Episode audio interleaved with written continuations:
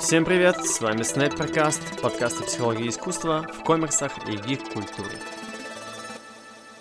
Итак, традиционное вступление к выпуску. О чем же сегодняшний Снайперкаст? Тема нашей беседы с Максимом Сергеевым «Почему люди любят ностальгировать?».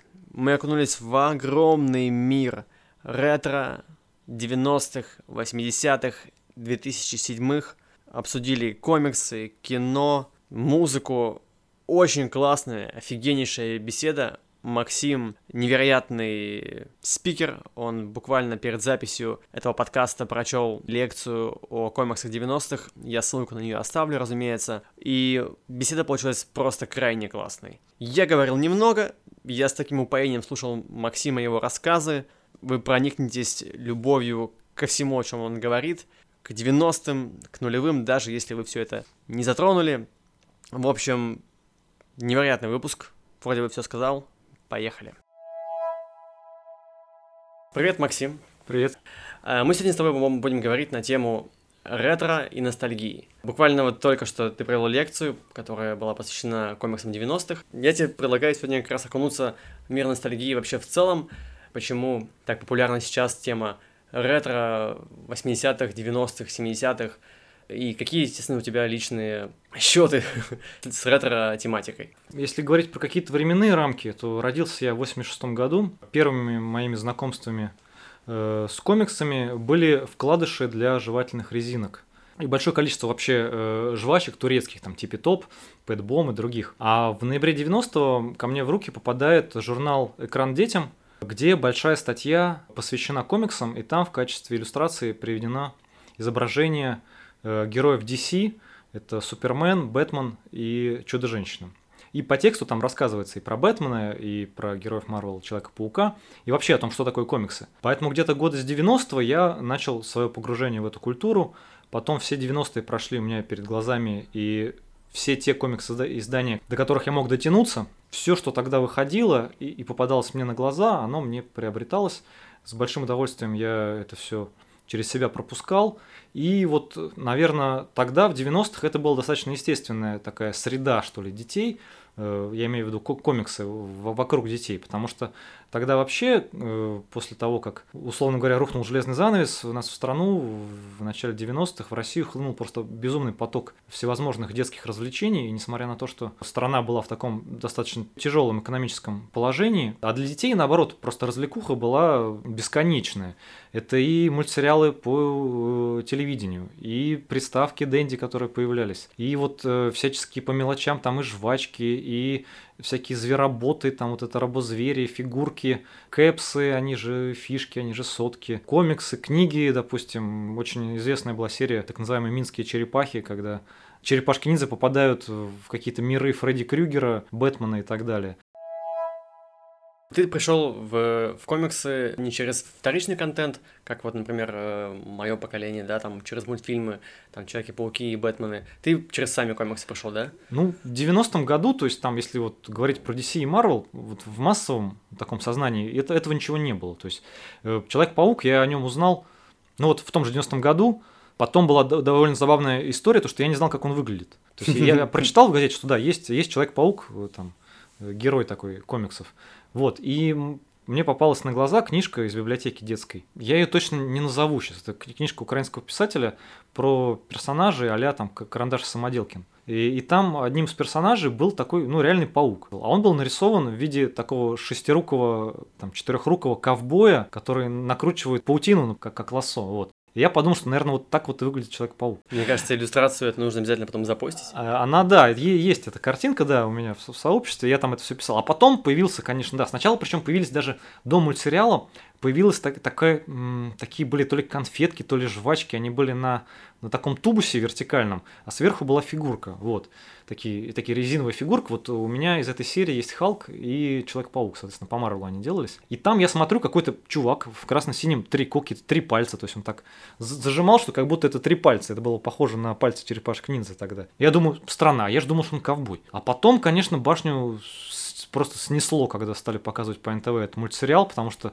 настолько драматичный, проработанный сюжет, персонажи, характеры, то есть для меня до сих пор вот этот мультсериал 94 года является эталоном, наверное, образа Человека-паука, потому что он не хлюпик, он взрослый мужик, который знает, что ему надо, и при этом достаточно мультсериал этот был насыщен персонажами. То есть мы знакомились с Марвел как раз через этот мультсериал, потому что там появлялись и Голова, и Каратель, и Фантастическая четверка. Был же был Железный человек. В общем, кого там только не было. И вот этот мультсериал он стал таким вот э, такой дверью в огромный мир Марвел, который потом, конечно, ворвался уже в нулевых с издательством ИДК.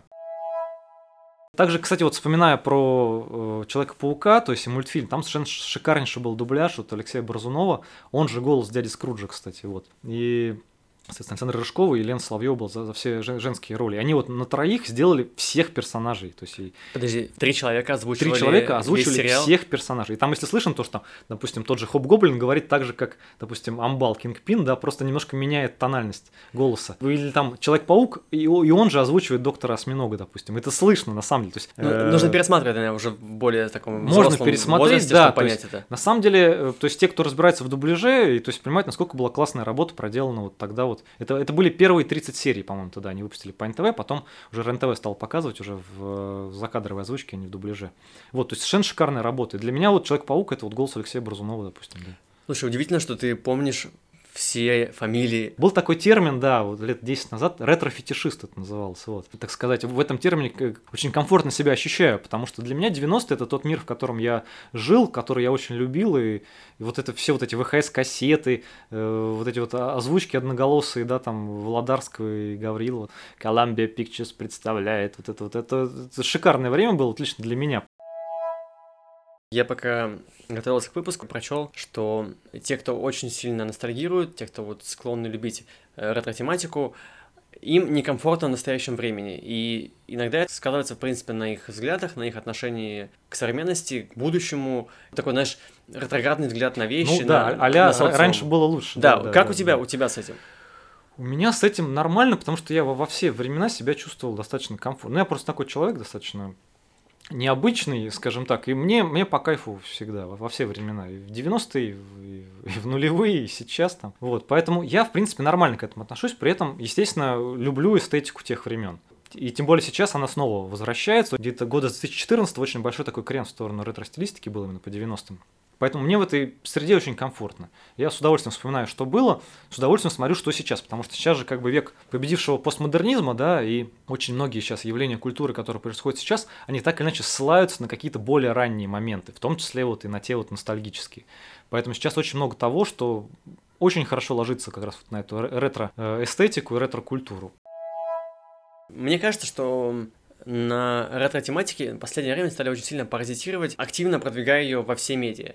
Вот вам музыка в стиле 80-х, вот вам сериалы в стиле 80-х, вот вам кино. По-моему, даже до комиксов эта, эта мода добралась, пока не очень активно, но Да нет, есть, конечно, и в комиксах целое, целое, я бы сказал, даже как это, целое такое ответвление комиксов у нас есть, а там, назову их, Кутузов, Волков, Горбут стайл, то есть, ну, когда наши российские. Они, да, да целенаправленно делают э, с большой, с большой любовью при этом. Комиксы с, и, и в стилистике, и с отсылками к каким-то старым временам, и к золотому веку комиксов, и там, к серебряному. И, и куча отсылок у них есть. Например, очень классный, вот, кстати, если говорить о вот, э, движении сквозь время, э, есть такая не мини-серия, как это назвать, четыре выпуска в рамках легенды Баббл, который называется Черный пес. Это персонаж э, комикса без собой. И там, например, каждый номер это новое десятилетие, то есть там показывают 70-е, второй выпуск 80-е, потом 90-е и нулевые, и как менялся персонаж, как менялось его окружение. Там очень классные отсылки вот 80-е годы на коррозию металла, я просто, я когда это читал, я просто, просто ухахатывался, потому что я вот, ну, тоже поколение, что и там, условно говоря, Кутузов Волков, я это тоже все через меня проходило, и когда ты это видишь, это читаешь, это просто очень улыбает все это.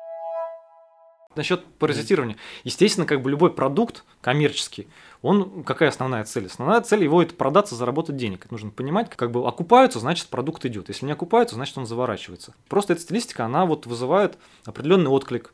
В сердцах зрителей, там, читателей и так далее. И поэтому в, в эту тему работают, да, это, это абсолютно нормально. То есть, когда какой-то есть бренд, и ему пытаются соответствовать.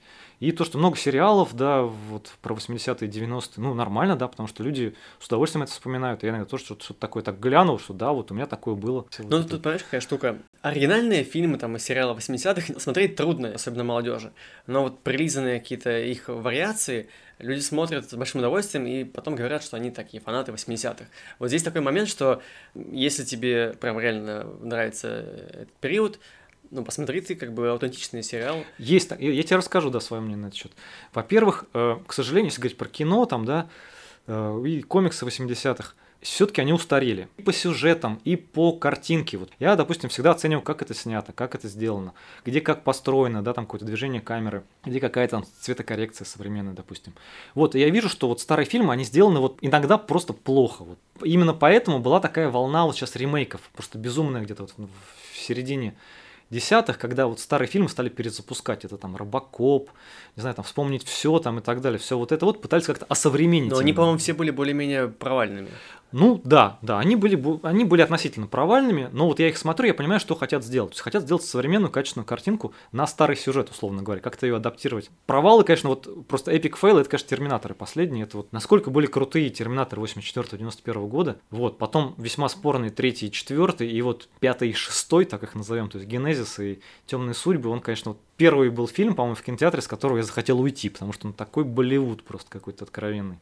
Так что, конечно, это нужно делать очень осторожно, все вот эти вот отсылки современные на, на, на ту эстетику. Те, кто понимают эти фишки, эти, эти шутки, то есть они, конечно, очень кайфуют от этих всех отсылок. Про отсылки. Ты сказал, что сейчас очень много произведений, которые ссылаются там на что-то еще. Нет ли такого, что некоторые произведения без э, понимания контекста, без понимания этих отсылок просто ну, смотреть нельзя ну, будет. Ну, в этом, и в, этом, проблема в, этом, в этом главная задача режиссера там, или сценариста, то, что, условно говоря, две категории людей, которые либо эти отсылки видят, либо не видят. И те, которые не видят, э, они должны, тем не менее, сюжет, ну, как бы, фи- фильм смотреть нормально, да, и это не должно влиять. То есть отсылки, они не должны напрямую влиять на восприятие сюжета. Есть такой фильм, называется «Первому игроку приготовиться». Очень известный фильм Спилберга, вот не mm-hmm. так давно выходил. Спилберг его сильно перелопатил по сравнению с книжкой. Была книжка первому игроку приготовиться, потому что э, в книжке были отсылки на те э, культурные и там поп-культурные книги, там фильмы и так далее, которые были бы непонятны зрителю Спилберга, условно говоря.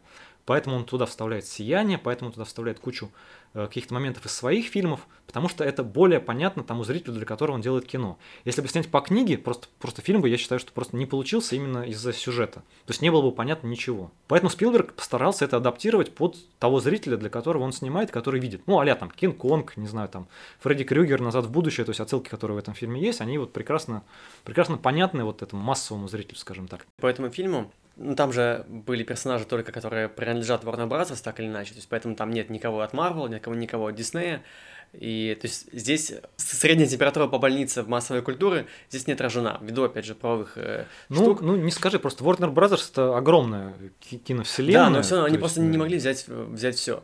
И мне фильм не то чтобы не понравился, но глобальная идея, которая была, я так полагаю, в книге заложена, она как-то потерялась. Прикольно сам факт, что как бы ты видишь все это вот на одном экране, но вот когда ты смотришь это как сюжетно и понимаешь, ну, что вот отсылки... Там, вот, нет, нет, там были отсылки ради отсылок, которые, да, которые, про которые ты говоришь. Там, да, они там были, но меня не всегда прикалывают. В этом же смысле вот мне очень понравился Лего Бэтмен, да, то есть там тоже напихали столько всего, там это Волан-де-Морт, там кого только нету, то есть настолько это все, то есть и это прикольно, то есть когда ты это видишь, это ты узнаешь, это прикольно.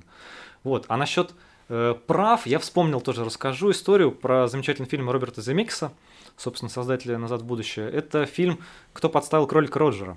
Там был такой прикол, что они именно договорились э, с правами на диснеевских персонажей и с правами на персонажей Warner Brothers. И там был такой прикол, что два главных символа Диснея и Warner, это Микки Маус и Бакс Банни, обе студии потребовали, чтобы время э, другого персонажа не было больше, чем время твоего. И поэтому там очень прикольно сделал Земекис. Он их ставил в одну сцену, Микки Маус и Бакс Банни. Там главный герой падает из самолета, там с парашютом или нет, я уже не помню. И тут же падают с, с парашютами э, Бакс Банни и Микки Маус. Они параллельно им летят и абсолютно одинаковый хронометраж находится в кадре. Это отличный выход из ситуации. Вот очень хороший ход.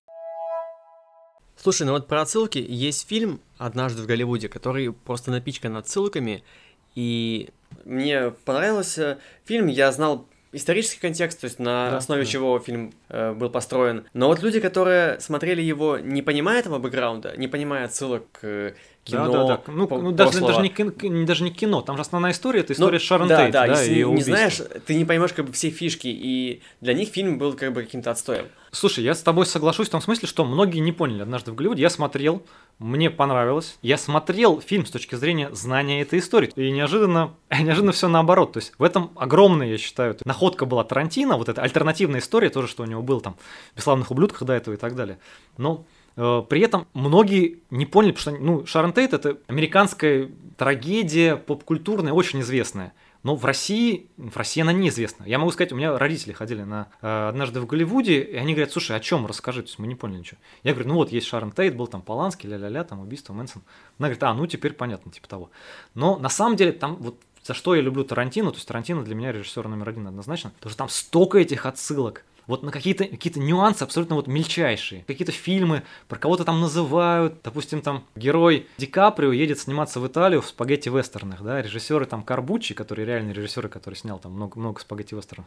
И, допустим, Тонио Маргаретти он его называет, второй режиссер. Это отсылка на «Бесславных ублюдков», где там, когда изображают они там двух итальянцев, он один он называет, что меня зовут Антонио Маргаретти, да. То есть у него отсылки на, самого себя, то есть Тарантино в этом смысле просто прекрасен. У него реально вот каждый кадр там что-то заложено, какой-то прикол, какой-то музыкальный фрагмент, что-то где-то у кого-то на столе лежит там и так далее. Какая-то вот там фраза сказана, что это где-то фраза была в каком-то сериале там 67 года там и так далее. То есть когда ты это читаешь и разбираешь, ты понимаешь, насколько гигантский пласт заложен в его произведение. Поэтому, ну, Тарантино я очень люблю именно за это. Как ты думаешь, отсылки, пасхалки, не кажется ли тебе, что все это сейчас формирует новый язык искусства? И, то есть многие авторы и в комиксах, и в кино вообще везде уже строят свои произведения и общаются со зрителем именно через отсылки. И это прям ну, такой большой-большой художественный язык новый, который появился сравнительно не так давно. Нет ли ощущения, что этот язык рано, или- рано или поздно сам себя исчерпает или наоборот продавит под себя все остальные? Я, я формы? думаю, тут вот есть два момента, опять же, в зависимости от того, как, как зритель это смотрит. Который их не видит, допустим, да, ему пофиг, он просто смотрит кино.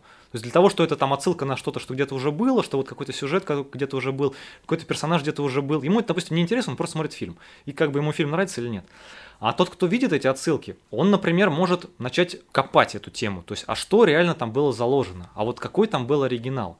И это побуждает вот к такой вот, что ли, исследовательской деятельности, развитие какого-то общего, я не знаю, там, какого-то киноязыка своего, допустим, да, если мы про кино говорим. Потому что это расширяет кругозор, условно говоря. Потому что реально э, ты понимаешь, что вот человек не будет ссылаться на абы что, он будет ссылаться на то, что его, допустим, самого задело когда-то, либо в детстве, да, либо какие-то культурные моменты. И ты понимаешь, что вот эти вещи, они были очень важны для режиссера, и ты сам погружаешься вот это вот в среду, в которой он сам находился, допустим, взрослел тот же Тарантино, да. Ты находишь для себя какие-то интересные вещи просто, которые ты не знал. То есть ты не знал, а потом хоп, и ты читаешь, что вот смотри, здесь отсылка на вот это.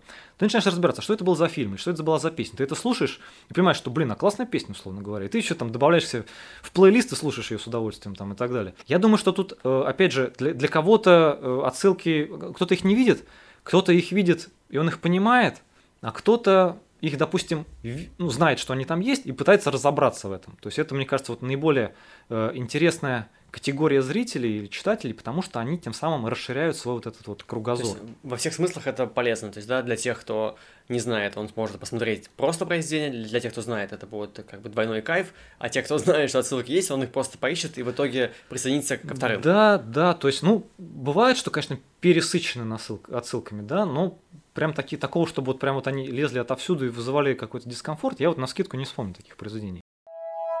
А Ты когда-нибудь думал над тем, что может быть антонимом слову ретро и вообще этому термину? Что-то делать новое сложно, поэтому, понимаешь, что сейчас не ретро, ну, сейчас, допустим, активно развиваются всевозможные вот э, технологии, да, а там ТикТок там и так далее, все вот это вот сейчас вот. Но при этом концепции научной фантастики они же все были. То есть, все, опять же, вот известный прикол, когда там сейчас вот было 30 лет назад в будущее, да, там не так давно, и там вспоминали, а вот что там они угадали, и они столько всего угадали, как бы, да, что будет там через, через 30 лет. Также и сейчас, то есть многие концепции, которые кажутся сейчас новыми, все, все это уже было придумано а там Айзеком Азимовым там и так далее, в той фантастике 30-х годов, там, не знаю, там 50-х, 60-х. Поэтому что-то сильно новое придумать сложно, все на что-то ссылается. По-любому, любая работа, она ссылается на какой-то бэкграунд, который есть либо у режиссера, либо режиссер думает, что он есть у зрителя. Как думаешь, лет через 20-30 наш период нулевые, двадцатые, станут ли объектом для ретро-ностальгии уже следующим поколением? Я вот так вот на скидку не скажу, вот что такого классного, суперского появилось сейчас, что вот уже является таким вот культурным маркером или трендом, там, да, который будет, будет виден через 30 лет, вот не могу сказать. Я думаю, что вот... Смартфоны. Смартфоны, может быть... Может, соцсети. Соцсети, может быть. Не знаю. Мне кажется, что вот все будут помнить э, коронавирус 2019 это. Это точно будет э, частью... Если, если доживут. Нет, я думаю, что точно телефоны, телефоны, соцсети, какие-то эти летающие эти роботы, которые, да, забыл, да, называются, дроны. Дроны, да. Да, будут частью, наверное, культуры, хотя они не везде Квадр- еще Квадрокоптеры. Дошли. Точно, точно. Все эти дроны, все это было вот, не знаю, вот мы вспоминали мультсериал 94 -го года, так там были вот эти вот роботы, которые делал Элистер Смайт, которые также летают и снимают там за, за пауком, Кстати, там, да. там да. охотники за пауком были. Они были, блин, они были в 80 каком первом году в Э, империя наносит ответный удар. Там, когда империя высылает этих вот э, дроидов как раз, которые там следят, э, ищут на хоте следы повстанцев. То есть все новое хорошо забыто или, или не забытое старое. То есть что-то прям сильно новое сложно придумать. Мне кажется, какое-то может новое открытие, либо какой-то глобальный катаклизм может как-то поменяет, повлияет может на, быть, может быть. на культуру.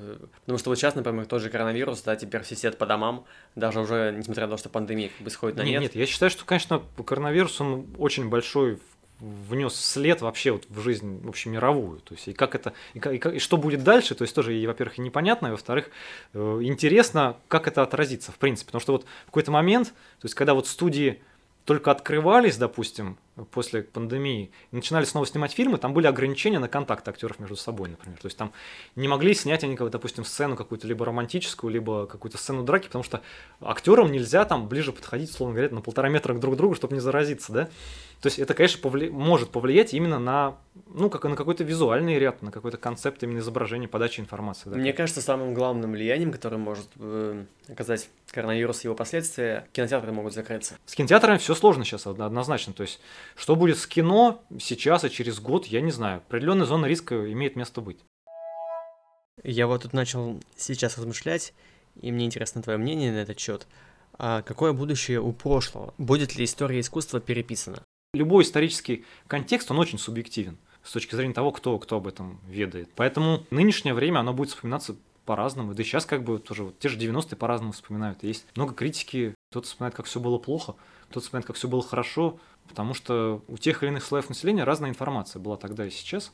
Вот, поэтому объективности тут никакой не будет никогда, вот именно ну, в, в истории. Есть, про- прошлое переписывают и в учебниках истории, Конечно. и в художественных произведениях. То есть даже какие-то ретро-материалы, которые мы сейчас смотрим, да, ностальгические, ну, ну, они уже переписывают Вспомни, данность. сколько сейчас было историй вот про современные фильмы, а там вот это вот в рамках Black Lives Matters там, да, да, и так далее. То есть иногда запрещают, иногда вырезают, вырезают сцены, иногда какие-то вот оповещения перед фильмами сейчас начали пускать в, сервис, в сервисах Америки, да, там запретили Дамбо, например, да, потому что Дамбо, он является карикатурой на там черное общество, персонажи вороны, да, допустим.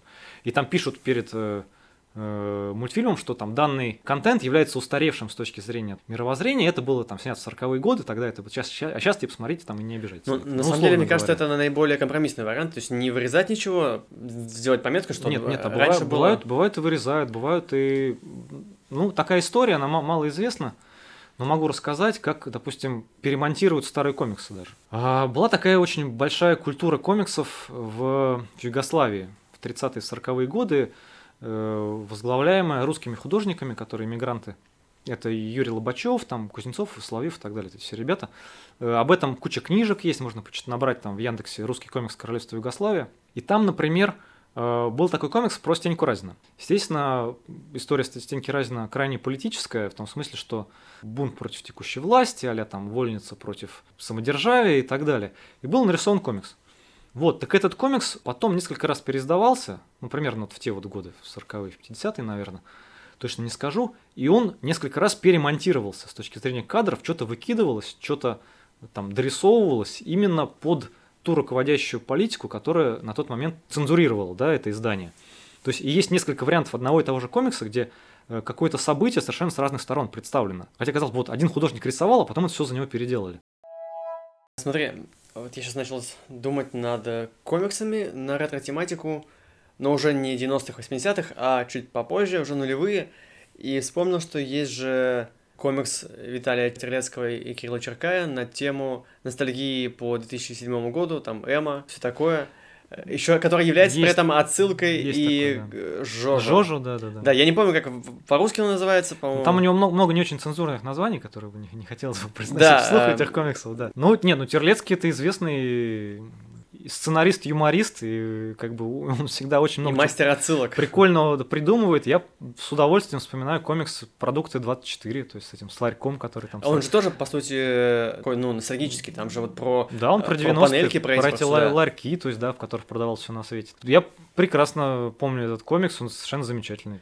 Продукт 24 это вот тоже такой концентрат 90-х, очень яркий. Плюс стилистика гигантских роботов, там условно говоря, там кайдзу и так далее. То есть это тоже, то есть это тоже было тогда, то есть тогда было популярно же вот эти вот куча мультсериалов, а там Гриндайзер, там Трансформеры, Роботек и так далее. То есть это вот то, тоже было все тогда, вот эти гигантские роботы так называемые, да. Поэтому когда ты можешь это грамотно подать и интересно изобразить, то есть это всегда с удовольствием читается ну, тем, кто это понимает, по крайней мере. То есть я вот, опять же, Терлецкого, вот это издание очень хорошо помню, очень оно мне нравится. Да. Ну, вообще, в российской культуре 90-е годы это прям какое-то реально святое время, на него так много отсылаются, и вот до сих пор уже, да, 2020 год, все еще выходит песни о 90-х, там, у Монеточки альбом недавно был, да, про 90-е там песня была, выходит комиксы об этом. Почему, ты думаешь, люди все никак не могут отпустить и двигаться дальше? в Советском Союзе все-таки была цензура довольно активная. Вот. И вот этот железный занавес, так называемый, да, он тоже был. У нас, то есть, у нас не было много того, что хлынуло в 90-е. То есть поэтому в 90-е был просто вот просто волна нас смывала всего нового. И опять же, я об этом говорил, то есть в лекции, то, что в 90-е можно было все. То есть эти кроссоверы Черепашек Ниндзя и Бэтмена, когда мы определили, опередили на 20 лет, да, этот кроссовер, который вышел сейчас, там, допустим, в Америке, да. Какие-то безумные кроссоверы, там, Фредди против Джейсона, там, то есть чего только не было. Там вот этот комикс я показывал, где вместе э, и Робокоп, и Бэтмен, и Человек-паук, и Танос, то есть, ну, просто, просто, просто шикардос какой-то с точки зрения какого-то вот фантазии, да, и поэтому, конечно, многие это вспоминают было просто есть что вспомнить. В 90-е есть что вспомнить, потому что было столько всего интересного. плюс была творческая свобода как раз. Да, да, больше. и как раз столько всего, всего вот этого хотелось сделать нового тогда, и столько всего этого было, что просто очень большой материал, на который можно ссылаться, который многие помнят. С другой стороны, конечно, каждое новое поколение ссылается на что-то свое. Ты говоришь про 2007 и там про культуру Эма. Я, допустим, тоже прекрасно помню культуру Эма, но она мне не вызывает никаких То есть, ну, она прошла мимо сильно тебя носталь... Но она просто, это было следующее за мной поколение, то есть, естественно, я их видел, мы над ними просто ржали всегда над морями, то есть, и, никак серьезно их не воспринимали. Хотя, допустим, понятно, что все суб субкультуры так или иначе друг друга сменяют, там, рано или поздно, при этом как- как-то оставаясь в культуре, там, панки, потом металлисты, не знаю, какой-то гранж, там, рэперы параллельно всплывают, там, и так далее. Потом, потом Эма, а потом снова рэперы.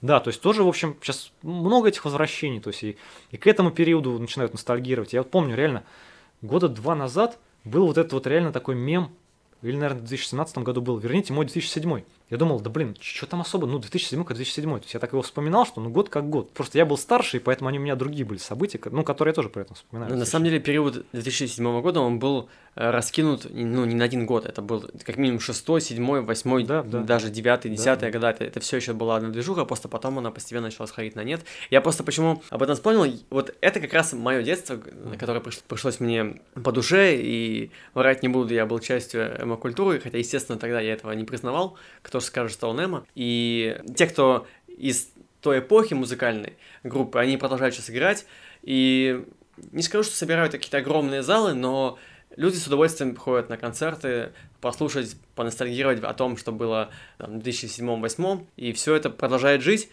И вот уже, знаешь, не буду на группу называть, да, они постоянно распадаются и говорят, вот последний концерт. Но снова и снова у них еще один концерт, поскольку ну, ну это, это, это, есть. это характерно для всех групп, всех поколений, потому что я помню, когда был последний, последний концерт Пугачевой 90-е, там она все время уходила на пенсию, все время возвращалась. Там или я помню, вот Scorpions к нам приезжали там... У них три уже Три года да, подряд, да. да, и каждый раз это последнее турне Scorpions там, да. То есть это, это, это в принципе характерно так. Ну это просто это коммерческий пиар-ход. Да, да. Все хотят заработать деньги, хотят заработать деньги на билетах. Конечно, нужно как-то зрителей привлекать. Вот, слушай, а я сейчас э, тоже уже, если двигаться по истории, да, э, то вот период нулевых, что еще большое такое осталось в массовой культуре, и это, мне кажется, киновселенная Марвел. Она же огромнейший след вообще оставила сейчас на весь кинематограф. Ну, она, я надеюсь, что продолжит так или иначе. Да, что ну, что-то хорошее делать. Очень хочется в это верить, но мне кажется, что, что она и супергероика в целом, как такой большой жанр, э, да и комиксы, кстати говоря, могут последствий, да, там, если ориентироваться там на будущее, могут быть вот как раз тем э, ретро-пластом, который будет потом транслироваться. Может быть, может быть. Ну, при этом, знаешь, как бы кинокомиксы — это совершенно отдельный жанр. Вселенная Марвел, она, конечно, вот сейчас она сделала очень многое для, в целом для культуры комиксов. Не кино, а именно вот в целом мир комиксов, потому что волна интереса огромная, в том числе и в нашей стране комиксам. Появилась после успешных выходов фильмов Марвел. И это нужно признавать, и реально есть хорошие фильмы. Есть отличные фильмы, фильмы Marvel, то есть, понятно, что их там вышло 20, из них там хороших, условно говоря, там, не знаю, 6, вот, но тем не менее есть, есть хорошие фильмы. Опять же, вот этот хайп, который был в прошлом году, там Мартин Скорсезе там и так далее, да, за это время, вот прошедшее вот с этого хайпа, я посмотрел много фильмов Скорсезе. Это просто великий режиссер. То есть как бы его сейчас не, не хейтили за вот эти вот высказывания в сторону комиксов. А те, кто его хейтит, они просто не видели этих фильмов. Посмотрите, не знаю, «Остров проклятых» с Ди Каприо. Или там вот фильмы с Робертом Де, Де Ниро там и так далее. Есть очень много крутых фильмов Скорсезе. Он очень разноплановый. И я понимаю, о чем он говорит. Конечно, э, кино Марвел это, конечно, ну такой вот, это аттракцион. Это вот такая вот какая-то жвачка, это вот именно развлекуха в чистом виде, в виде развлекухи. Так, знаешь, как раньше были там какие-то аттракционы, там какой-то там 3D, тебя там колбасил, какие-то эмоции. То есть именно за счет какого-то просто экшена. То же самое делает Marvel. Это иногда очень хорошо сделанный экшен. То есть про какие-то сценарные ходы, ну, вспоминать тот же «Мститель. Финал», ну, конечно, я просто смеялся, честно говоря, смотрел, потому что полеты во, во времени, ну, какая-то глупость просто. Для меня, для меня была, то есть для меня «Мститель. Финал» это, просто комедия, абсолютная комедия. Все говорят, я посмотрел комедию, да, классная комедия. Хотя, допустим, «Война бесконечности» это все-таки был драматический фильм. Так, ну смотри, какой-то, давай подведем итог. Как ты считаешь, ностальгировать в целом это полезно или, или нет? Ну, тут есть два подхода, то есть кто-то говорит, что, мол, типа, не нужно оглядываться на прошлое, нужно двигаться в будущее, да, то есть нормальный подход абсолютно. Но с другой стороны, если ты оглядываешься на прошлое, видишь там столько классного всего, что бы в этом не вариться, это не вспоминать, если тебе это приносит какие-то приятные воспоминания, там, да, какие-то те эмоции, ты вспоминаешь какие-то моменты там и так далее, Почему нет? Человек для того и живет, чтобы кайфовать, как бы, да, то есть я считаю. Если ему доставляет удовольствие какие-то ностальгические моменты, почему нет? Почему нет? То есть при этом понятно, что понимать, что мы движемся вперед так или иначе. То, что было, оно уже было, но при этом то, что будет, ну, может быть, тоже будет как-то по-своему интересно, и, может быть, тоже будет затрагивать те какие-то э, ретро-темы. Опять же, мы говорим, что сейчас все это какой-то постмодерн, какие-то отсылки на то, что было раньше. Спасибо, Максим. Мне кажется, я лучше закончить уже не смогу. Ты прям выразил все, все, все мои мысли по этому поводу. Спасибо за беседу. Да, спасибо, что позвал. Всем слушателям передаю большой привет. Всегда можно меня найти ВКонтакте и поболтать, если такое желание у вас появится. Всем, всем спасибо, всем пока. Да, пишите Максиму, все ссылки я оставлю в моей группе ВКонтакте. Спасибо, что послушали. Услышимся вновь. Пока-пока.